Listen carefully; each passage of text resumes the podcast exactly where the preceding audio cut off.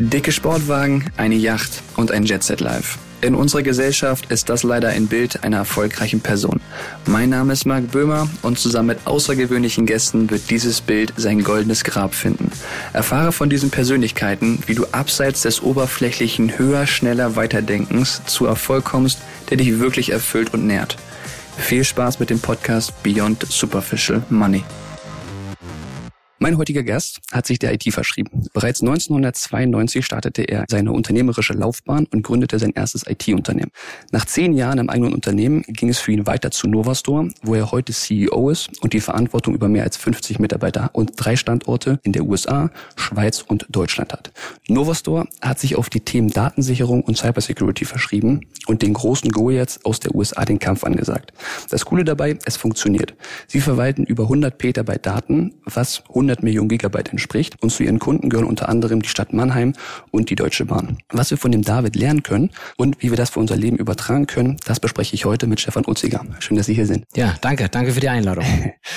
Ihre Geschichte begann ja schon, bevor der Goliath überhaupt zum Goliath wurde. In dem Jahr, wo der Maastrichter Vertrag die EU Realität wurde, die UN in Jugoslawien eingreifen musste, Bill Clinton zum Präsident gewählt wurde und die soziale Stimmung in Deutschland ein bisschen angespannt war, da gründeten Sie nach Ihrem Diplom Ihr erstes IT-Unternehmen.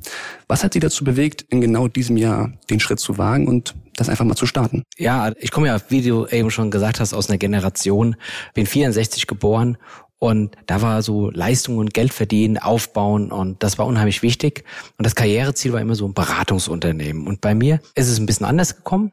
Ich habe angefangen, Informatik zu studieren und bin über das Thema Informatik studieren von einem anderen großen Beratungsunternehmen gefragt worden, ob ich nicht für einen der Kunden auch Software entwickeln kann. Na, Software entwickeln waren das nicht dann, das war dann Scripting in Lotus 1, 2, 3, noch die Vorgängerversion von Excel, wo ich dann tatsächlich Statistiken und so Sachen gemacht habe. Und habe dabei gemerkt, und das war vielleicht der erste Mal, wo ich, ich sag mal, scharf links oder rechts abgebogen bin, weil für mich war ja klar, ich war gut in Mathe, ich habe gesagt, ich mache hier Informatik. Informatik war damals kein eigenständiges Studienfach, sondern es war eine Mischung aus Physik und äh, Mathematik. Und da habe ich gemerkt, hoppla, du willst doch nicht eigentlich immer nur vor Bildschirmen sitzen, du willst doch eigentlich immer nicht nur Formeln machen, sondern dieses Ökonomische dahinter, das hat mich eigentlich interessiert. Und so habe ich dann A, mein Studium gewechselt von Informatik auf Wirtschaftsinformatik, was ich dann auch abgeschlossen habe. Und bin tatsächlich mit diesem Unternehmen also im Chemieunternehmen der damaligen Höchst AG, habe ich mich weiterentwickelt. Ich hatte einen tollen Mentor gehabt. Auch nochmal Danke hier an meinen Mentor, den Joachim Eckstein.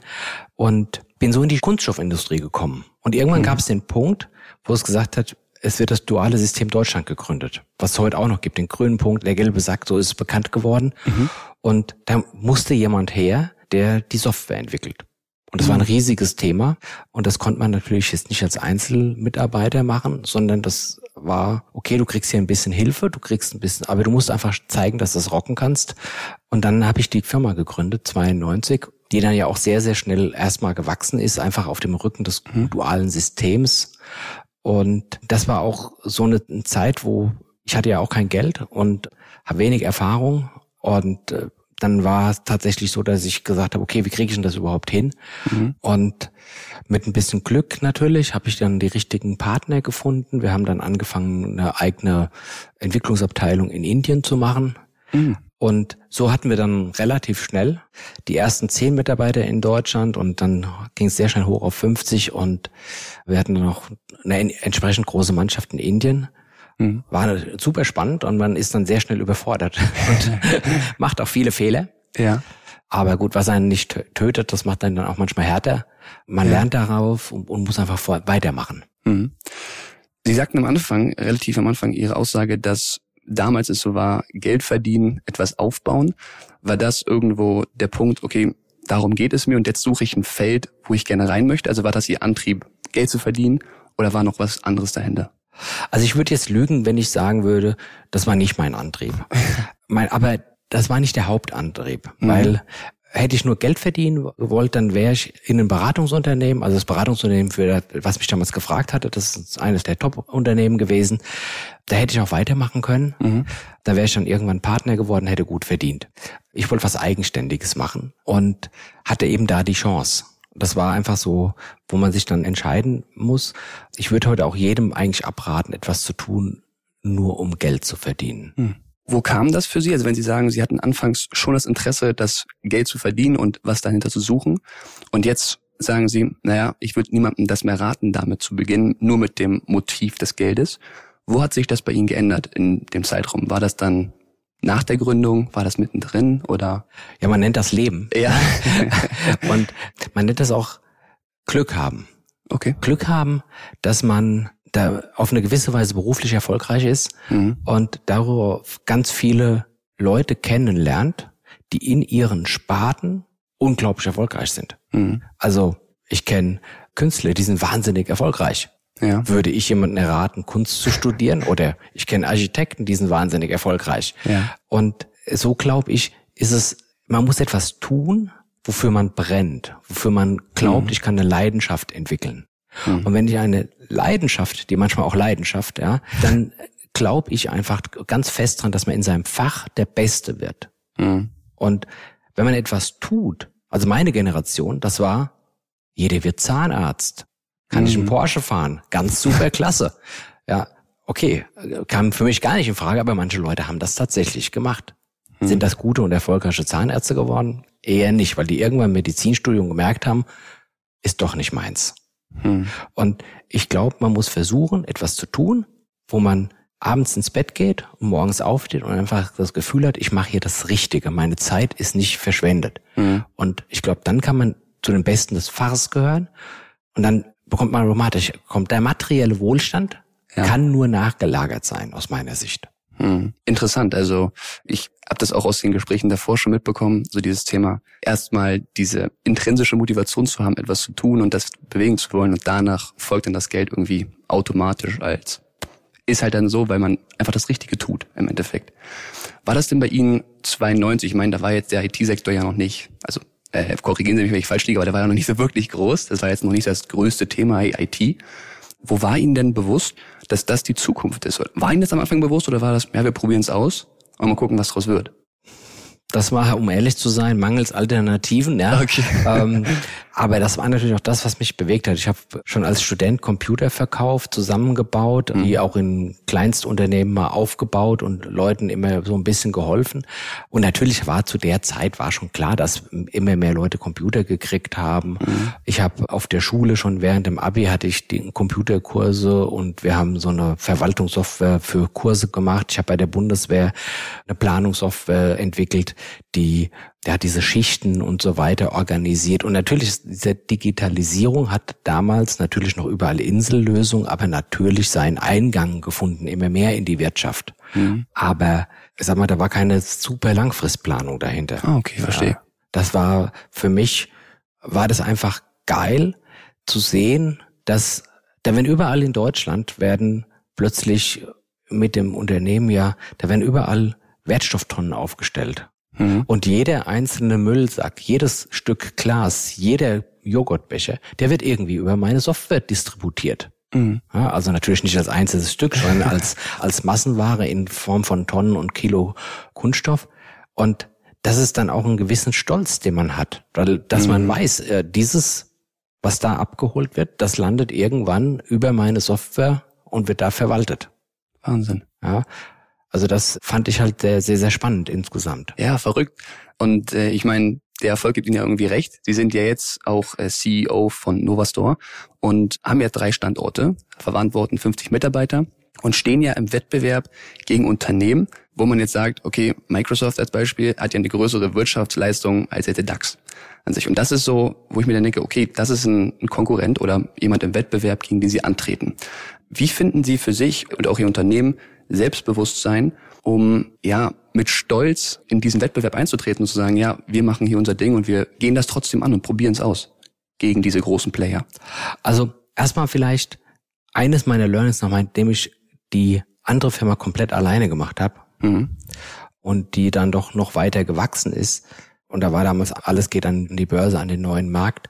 Dann bin ich da raus und habe gesagt, eigentlich willst du weitermachen, du willst weiter selbstständig sein, aber du willst es nicht alleine machen. Mhm. Und ich glaube, einer der Erfolgsfaktoren bei Novastor ist, man ist nicht alleine. Ich habe ja als die Haupteigentümer, ich habe Mitstreiter sozusagen, egal mhm. ob mein Board oder der Kollege in USA.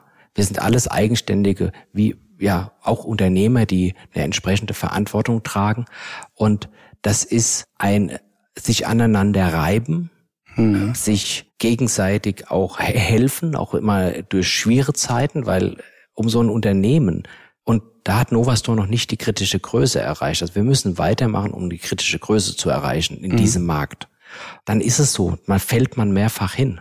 Da ist man, wie hat, hat auch Apple gesagt, auch Apple war dreimal insolvent, bevor es jetzt so richtig durch die Decke ging. Mhm. So ist es bei Novastor jetzt gerade nicht mehr. Aber das muss man sich, wenn man ein Unternehmen gründet, mhm. schon klar machen. Man hat auch schwere Zeiten. Und mhm. man braucht eigentlich ein Team, was dann zusammensteht und sagt, irgendwie rocken wir das, irgendwie komme ich da weiter. Mhm. Und ich denke, dieses David gegen Goliath ist ja eine Metapher auf der einen Seite, mhm. aber natürlich kann ich als David viel schneller reagieren als ein Goliath. Also wenn ich mir das anschaue, wir haben ja hier gerade das Jahr 2022. Wir reden in der Zeit miteinander, wo die Russen einen Angriffskrieg gegen die Ukraine fahren und das Thema Cybersicherheit äh, durch alle Medien geht. Da können wir natürlich sehen, wir können uns viel mehr aufstellen können sagen, okay, wir bieten nicht nur die Software an, wir bieten komplette Lösungen an, wir bieten eine persönliche Beratung an, wir gehen als Hersteller und als Experten auf die Kunden zu. All das kann der Goliath nicht. Der Goliath ist das, ich sage jetzt mal, Kreuzfahrtschiff, mhm. was, ich sage jetzt mal, wenn die versuchen, eine andere Linie einzufahren wie vor drei Jahren, das funktioniert überhaupt nicht. Und unterwegs verlieren sie noch die Hälfte ihrer Mitarbeiter, weil die dann sagen, oh, das, das passt ja alles gar nicht mehr, wo ich ja. hin will. Und so ist es halt, so können wir uns, glaube ich, in der Nische mhm. mit einer klaren Positionierung mhm. und dem, wo wir also wo ich auch die Hand für ins Feuer lege, ich weiß, dass wir in unserem Feld der Beste sind. Hm. Wir sind nicht in allen Feldern der Beste, auch nicht in allen Feldern des Thema Datensicherung. Ja. Aber in dem Feld, was wir anbieten, sind wir hier in Deutschland der Beste. Und ich glaube, das ist etwas, wenn, wenn wir jetzt als die junge Generation Unternehmen gründet, hm. man muss gut sein, sonst funktioniert das nicht. Hm. Also wenn man nur die Show nach außen, ja, dann findet man vielleicht drei Leute, die man verkauft, aber das, wo es am einfachsten ist, ist, wenn ein Kunde dich dem anderen Kunden empfiehlt ja. und sagt, die Jungs machen einen guten Job, sprich mal mit denen. Hm, okay, verstehe. Oh, da war jetzt gerade ganz, ganz viel. Ich würde mal gerne am Anfang das mal aufrollen, wo Sie meinten, das Learning heraus, dass Sie viele Tiefen hatten und äh, immer wieder weitermachen mussten und ein Team hatten, was einfach sagt, okay, wir gehen jetzt da durch. Ich kann selber aus meiner Perspektive so ein bisschen vielleicht berichten, wenn ich das selber gehört habe oder auch auf Social Media sich Leute hinstellen und sagen, weitermachen, weitermachen, bloß nicht aufhören, dann ist das schwer umzusetzen vielleicht, weil wenn man in einer schwierigen Situation in dem Moment ist, weiß man manchmal vielleicht gar nicht, okay, wie geht's denn jetzt weiter oder lohnt sich das noch? Man fängt an, mit sich selber zu kämpfen. Wie haben Sie das für sich herausgefunden, wo Sie sagen, okay, wir, wir stecken jetzt irgendwie in einer Rezension, wir sind irgendwie in einem Tief, wir müssen aber weitermachen. Was hat Sie dazu beflügelt, nicht aufzuhören und einfach zu sagen, ja, das wird schon, diesen Glauben an sich zu haben? Also ich glaube, das Erste ist, man muss manchmal in sich gehen. Man darf keine Angst haben, mit den Kunden zu sprechen, mit den Partnern zu sprechen, mhm. auch die einen vielleicht mal abgelehnt haben. Warum hast du mich abgelehnt? Warum mhm. arbeiten wir nicht zusammen? Mhm. Und vielleicht auf der anderen Seite aber mit denen arbeiten, die mit einem arbeiten, die zu einem stehen. Warum stehst du zu mir? Also okay. wir sind ja im reinen B2B-Geschäft, also Business to Business. Bei uns macht keiner was aus reiner Liebe. Ja, wir sind auch noch im IT-Infrastrukturgeschäft. Das muss einfach passen. Hm. Ja, das heißt, das ist hier keine Liebhaberei oder so, sondern das muss passen. Und da gibt es klare Faktoren und man muss sich bewusst sein und muss immer wieder bereit sein, auch als Unternehmer Zöpfe abzuschneiden. Man muss bereit sein, sich von Leuten zu trennen, mit denen man vielleicht einen Weg gegangen ist, die aber nicht mehr passen. Mhm. Man muss auf der anderen Seite Leute, wo man weiß, die sind gut, die haben einen guten Kern. Die muss man fördern und aber auch fordern und mit auf die Reise nehmen. Hm. Und ich glaube, das ist das Allerwichtigste, weil was nutzt mir jemand, der wahnsinnig talentiert ist, aber nicht zuverlässig? Hm. Dann doch jemand, der vielleicht nicht ganz so talentiert ist, aber zuverlässig, wo ich einfach weiß, der wird sich kümmern, der wird alles dafür geben, dass dieses Problem gelöst wird. Mhm. Und ich denke, das ist etwas, wo man, wenn man dann in so einem, ich sage es mal, in so einer Delle ist, mhm. wo man einfach dann auch nicht in Panik mhm. verfällt, sondern dass man dann vielleicht sagt, okay, komm, wir müssen uns neu aufstellen, wir müssen uns neu ausrichten, weil in der heutigen Zeit hat man ja noch ein anderes Problem. Und zwar das Problem des globalen Wettbewerbs. Ich mhm. weiß nicht, ob heute in bestimmten Segmenten plötzlich jemand aus Australien hier in den Markt eintritt, der ein wirklich geiles Produkt hat. Mhm. Der ist innerhalb von nichts da. Das heißt, ja. es gibt ja keine Markteintrittsbarrieren im Großen. Okay, verstehe. Ich kann mich gerade so ein bisschen meine Hörer vielleicht ein bisschen reinversetzen, die so verstehen, okay, nicht in Panik geraten, versuchen das selber zu reflektieren. Ich finde das wahnsinnig wichtig, so auch die Kunden anzusprechen, die vor allen Dingen Nein gesagt haben und offen zu sein, sich das anzuhören. Wenn Sie das runterbrechen könnten, vielleicht auf drei Tipps, wo Sie so sagen würden, da steht jetzt ein 19, 20-Jähriger vielleicht vor Ihnen, ja, der ist jetzt irgendwie im Tief und ist kurz davor zu sagen, okay, ich weiß halt einfach nicht mehr. Alle sagen, ich soll nicht aufgeben, aber irgendwie kriege ich es nicht so ganz hin. Wie schafft man es einfach weiterzumachen und versuchen, da dran zu bleiben?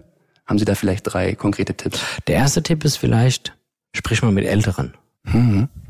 Ich glaube, es gibt überall Unternehmer, das können auch durchaus Pensionäre sein, ja. die in ihrem Leben erfolgreich, weniger erfolgreich waren und die dich mal auf eine Tasse Kaffee einladen. Mhm. Sei ehrlich, was in dir los ist. Das ist das Erste. Das Zweite, versuch mal selbst reflektierend zu sein. Glaubst du daran, dass das, was du dir gewählt hast, gut ist und dass du da Spaß hast dran? Und wenn du das mit Ja beantworten kannst, mach weiter. Mhm. Das ist das Erste. Ist, ist es für das Nächste. Und vielleicht eine ganz wichtige Geschichte ist, äh, was ich immer wieder bei manchen Leuten merke, dass viele brechen zu schnell Brücken ab. Die gehen aus Unternehmen raus, sind dann unzuverlässig, ja, kündigen, sind die nächsten drei Monate nicht mehr da. Mhm. Und sowas. Bau dir frühzeitig dein Netzwerk auf. Weil über Netzwerke wird am Ende, ich glaube, das Thema Persönlichkeit kommt immer mehr. Mhm. Und wenn jemand merkt, das ist ein guter Typ oder eine gute Frau, dann ist man viel enger bereit, diesen Schritt zu gehen und dann auch, sagen wir mal, seine eigenen Kontakte reinzuschmeißen, um jemanden dann wieder rauszuziehen. Hm. Ja, und ich denke, gerade wenn jemand so jung ist, dann sollte man auch einfach, man sollte was riskieren. Hm. Man hat nicht viel zu, zu verlieren. Ja. Ja, unheimlich spannend. Ich habe auch letztens zu dem Thema Netzwerk auch eine Statistik gelesen. 70 Prozent der Jobs in Deutschland werden vergeben übers Netzwerk. Also gar nicht, wie man sich vorstellt, mit Online-Börse oder Stellenausschreibungen vielleicht mehr. Von daher wichtiger Tipp. Wie war es denn bei Ihnen damals in, in Ihrer Situation, bevor Sie gegründet haben? Wie haben Sie für sich diese Mentoren gesucht? Sie haben selber vorhin von Ihrem Mentor berichtet. Wie haben Sie die gefunden? Wo haben Sie die gefunden? Und wie waren Ihre ersten Schritte, das Netzwerk für sich aufzubauen? Auch über interessanterweise Netzwerk. Mhm. Tatsächlich hat ein ich habe Fußball gespielt und mhm. ein Kollege von mir in der Mannschaft war eben bei dieser Beratungsgesellschaft. Mhm. Der wusste, dass ich Informatik studiere und mit Computern rummache. Und der hat gesagt, sag mal, kannst du dir das vorstellen? Und mhm. dann habe ich gesagt, ja, warum eigentlich nicht? Ich war ja völlig blauäugig. Ich habe noch nie in einem Unternehmen so groß gearbeitet oder so. Ja. Und ja, war dann eben da. Aber dann muss man, bekommt man nichts geschenkt. Man muss seinen Mann stehen oder seine Frau. Mhm. Man muss arbeiten, muss hart arbeiten. Und also von daher war das tatsächlich eher so ein, ja, Step by Step. Ich meine, es gab ja noch kein Zing oder kein, ich weiß nicht, irgendeine Social Media ja, oder so, ja, alles noch sehr, sehr analog sozusagen war man da noch unterwegs. Aber es ist halt immer wieder dieses Thema durch Leistung überzeugen, ehrlich sein, dass man einfach, dass andere das Gefühl haben, hey, mit dieser Person will ich was machen. Hm. Aber auch über Netzwerk, meine ersten Jobs. Ganz klar. Ah, okay, verstehe. Das heißt, äh, haben Sie auch selber aktiv Ihr Netzwerk danach befragt? Was irgendwie jetzt gerade im Umfeld ist, haben Sie auch versucht, aktiv das selber auch damals zu verwalten oder sag mal, also verwalten klingt vielleicht so falsch, aber zu vergrößern und zu sagen, okay, ich strecke jetzt mal meine Fühle aus und versuche mein Netzwerk weiter aufzubauen? Das ist kaum möglich gewesen. Okay. Also ich glaube, das stellt man sich heute wo man aufgewachsen ist mit Handy und Internet und so weiter, so einfach vor. Aber wenn man das alles nicht hat, wo soll ich denn jemanden finden und mhm. anrufen und so weiter? Das ist sehr, sehr, sehr schwierig. Mhm. Ich glaube, es ist eher das man sich dann eher tatsächlich getroffen hat, irgendwo hingegangen ist, eine Präsenz gezeigt hat. Okay. Und das, also ich glaube, heute haben die Leute viel mehr größere und internationale Netzwerke, mhm. als es damals der Fall war. Ah, okay, verstehe, verstehe. Also wenn man das jetzt noch nicht aus der Familie raus hatte oder so. Das mag mhm. nochmal anders sein, aber das war bei mir nicht der Fall. Verrückt. Ich habe da noch so viele Fragen zu, aber ich glaube, dass wir jetzt hier erstmal den Podcast-Rahmen sprengen. Ich würde noch mal ganz gerne Richtung Ende zurückzukommen, nochmal auf Ihr Unternehmen, Novastor. Mhm. Und zwar im Hinblick auf Ihr Unternehmen, finde ich, haben Sie eine erstaunliche Fähigkeit. Denn auf der einen Seite haben Sie eine sehr große Kundenvielfalt. Sie haben irgendwie vom Mittelstand, die Sie betreuen, bis hin zu dem äh, Stadt Mannheim und die Deutsche Bahn an sich. Auf der anderen Seite haben Sie ja, was Sie selber meinten, auch unheimlich schnelles, agiles, vitales und sich auch permanent änderndes ja, Themenbereich, der sogar manchmal vielleicht auch sehr, sehr aggressiv sich ändert und schnell unterwegs ist, was auch ein schnelles Umsetzen verlangt, was Sie ja selber gesagt haben. Wenn ich mir jetzt so einen Meetingraum vorstelle, auf der einen Seite sitzt die Deutsche Bahn als Beispiel, wo ja klar ist, in der Organisation dauert das vielleicht mal zwei bis drei Jahre, bis sich irgendwas ändert. Und auf der anderen Seite haben sie so ein schnell änderndes System, was irgendwie gefühlt jede Woche, jeden Monat anders sein kann. Wie schaffen Sie es, diese beiden Welten an den Tisch zu bringen, das zu vereinen? Und was haben vielleicht auch Organisationen wie die Deutsche Bahn davon auch gelernt, mitgenommen? Hat sich da was geändert? Also ich glaube, dass man sich seine Marktnische ja klar suchen muss. Mhm. Und wenn es um das Thema Datensicherung geht, was in sich ist ein riesiges Marktumfeld, ja. ein großer Markt mit wirklich großen Playern. Und es gibt verschiedenste Methoden, wie man das macht. Aber da sind wir die Spezialisten. Mhm. Und das weiß auch jedes Großunternehmen, jeder Konzern. Mhm. Die wissen, und das muss man ihnen zeigen. Und man muss dann auch in die Leadership gehen, weil am Ende sitzt an dem Tisch zwar die Organisation eines Konzerns, aber am Tisch sitzen Menschen. Menschen, die Verantwortung tragen. Ja. Und die sitzen ja nicht an dem Tisch, weil sie dich nicht nett finden, sondern mhm. die sitzen, weil sie eine Leistung abfragen wollen. Mhm. Und ich glaube, man muss dann klar sein und dem Kunden klar machen, hör mal, ich interessiere mich für dein Problem. Das macht nämlich der Goliath nicht. Der Goliath interessiert sich nicht für das Problem des Kunden. Mhm. Der will nämlich, der Goliath schiebt seine Ware da rein. Mhm, okay. Ja, das geht zwar dann so oft bei uns in der Branche über Systemhäuser, aber Systemhäuser haben wiederum keine Verbindung mit dem Hersteller. Wenn wir irgendwo hingehen, dann gehen wir oft mit einem Systemhaus hin oder wir gehen sogar gehen alleine hin und wir interessieren uns wirklich für die Kunden. Das heißt, mich können hier die Kunden anrufen. Ich mhm. bin da. Und wenn die Kunden sagen, okay, da soll mal jemand von der Entwicklung reinschauen, dann machen wir das auch. Mhm. Weil dem Kunden ist eigentlich klar, gerade umso komplexer die Umfelder werden, dass es auch immer mal zu Schwierigkeiten kommen kann. Mhm. Und wenn er merkt, hoppla, das sind Leute am Tisch, die erzählen mir nicht irgendwas, das, was sie anbieten, davon kennen sie sich aus und die bieten mir eine komplette Lösung aus, gehen auch mit in die Verantwortung auf eine gewisse Weise, dann hat man eine sehr große Chance, solche Deals zu gewinnen. Mhm, okay. Und wie war das denn für Sie? Also, ich meine, das ist ja so ein bisschen die Schwierigkeit, in so einem großen System. Ich meine, Sie verwalten das ganze Schienennetz. Wie nein, nein, nein, nein, nein. Nur, nee? nur ein Teil, nur ein Teil. Okay, ein Teil des Schienensystems. Ja. Genau, was Sie absichern.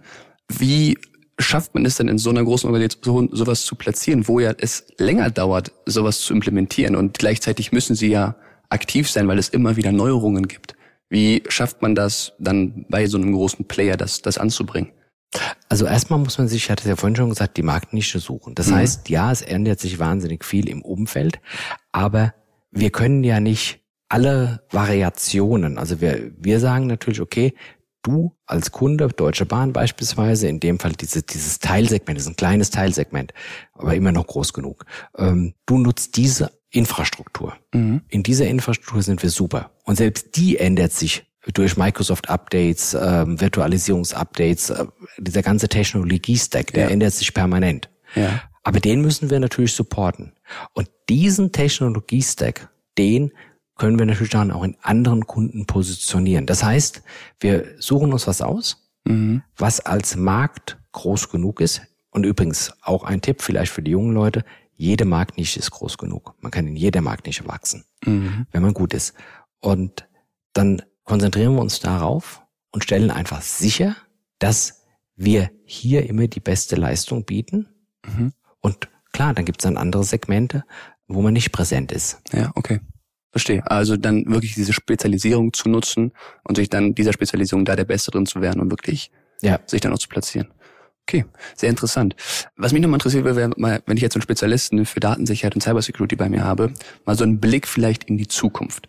Wenn man ihn auf LinkedIn folgt oder auf den sonstigen sozialen Medien, dann verfolgt man ja schon da passiert irgendwie wöchentlich neuer Cyberangriff. Jetzt vor allen Dingen haben sie auch geschrieben, aus Russland kommen extrem viele Hackerangriffe gerade auch. Wie wird das weitergehen? Wird es mehr Angriffe geben und wir müssen uns mehr dagegen wappnen? Hört das irgendwann mal wieder auf? Also wie können wir uns die Zukunft dahingehend vielleicht vorstellen?